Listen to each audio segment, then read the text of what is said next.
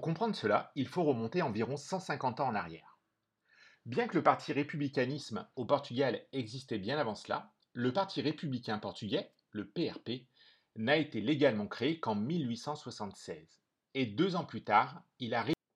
L'histoire se déroule en 1266. Une pauvre femme qui vivait à Santarém et qui malheureusement était victime de l'infidélité de son mari, décida un beau jour, ne supportant plus ces fameuses infidélités, d'aller voir une sorcière pour lui demander de mettre fin à sa souffrance.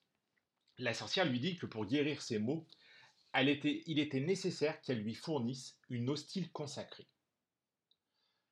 Après avoir hésité pendant un certain temps, la jeune femme victime d'adultère décida de se rendre à l'église de Santo Esteveo, et au moment de la communion, elle décide de cacher l'hostile dans sa poche.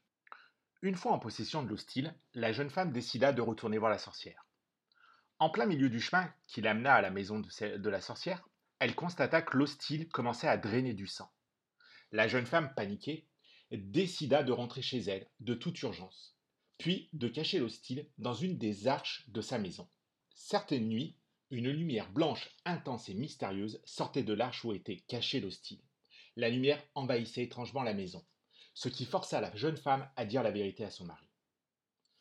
Tous deux repentants, ils décidèrent de passer la nuit à prier, se résolvant le lendemain matin à aller voir le curé pour lui dire ce qui s'était passé. La nouvelle s'est immédiatement répandue dans la totalité de Santarém, et la population s'est précipitée pour contempler le miracle. Suite à ça, le prêtre décida de renvoyer l'hostile en procession dans le lieu sacré auquel elle appartenait, c'est-à-dire l'église de Santo Steveo. Une fois arrivé sur place, l'hostie a été stocké dans un coffre en argent doré, que vous pouvez encore admirer si vous allez visiter l'église. Cette légende a été décrite sur les quatre grands tableaux baroques qui existent dans l'église. En 1653, une chapelle, appelée la chapelle de Santissimo Milagre, a été construite sur l'emplacement de la maison où vivait la jeune femme victime d'adultère.